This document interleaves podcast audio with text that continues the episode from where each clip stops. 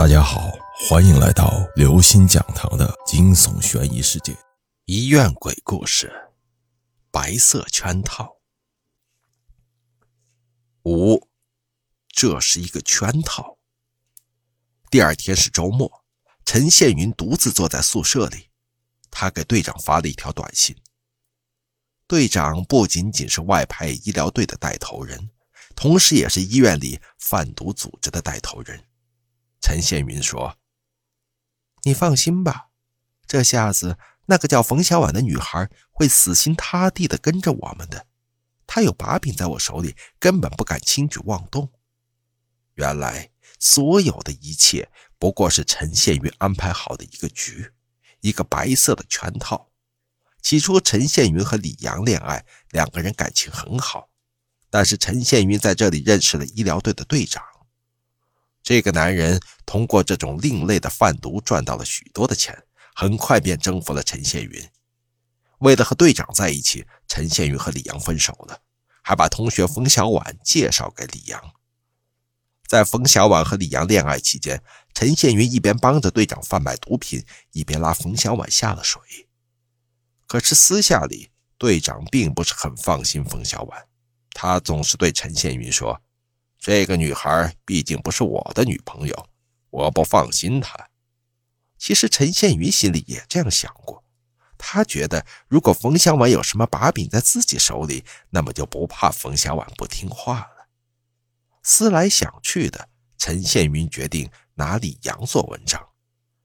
有一天，陈宪云故意找到李阳，坦白了自己当初的变心，然后对李阳说：“你能保证冯小婉对你没有隐瞒吗？”李阳自然是对所有女人都充满疑心的，于是陈宪云教导李阳：“你最好找时间试探一下冯小婉，你可以谎称自己知道她的秘密，然后看她的反应。”结果李阳照做了，他只是顺从陈宪云的安排，试探了冯小婉一下，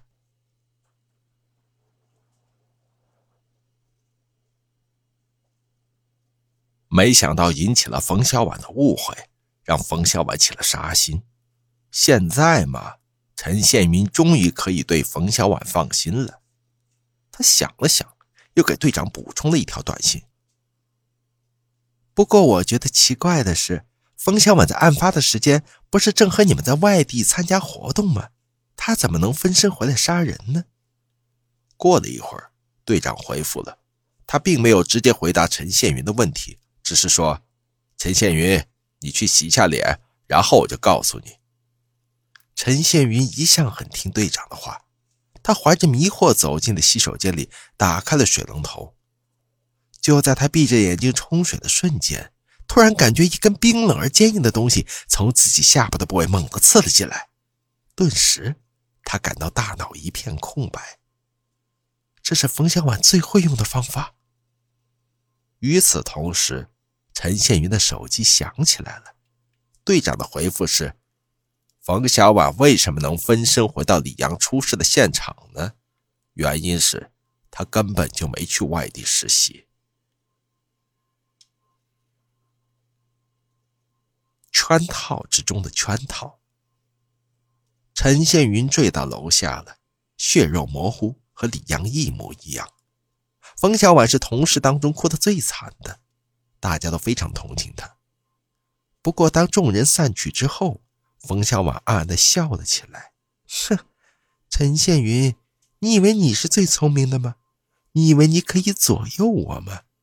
其实我早就知道你的安排了。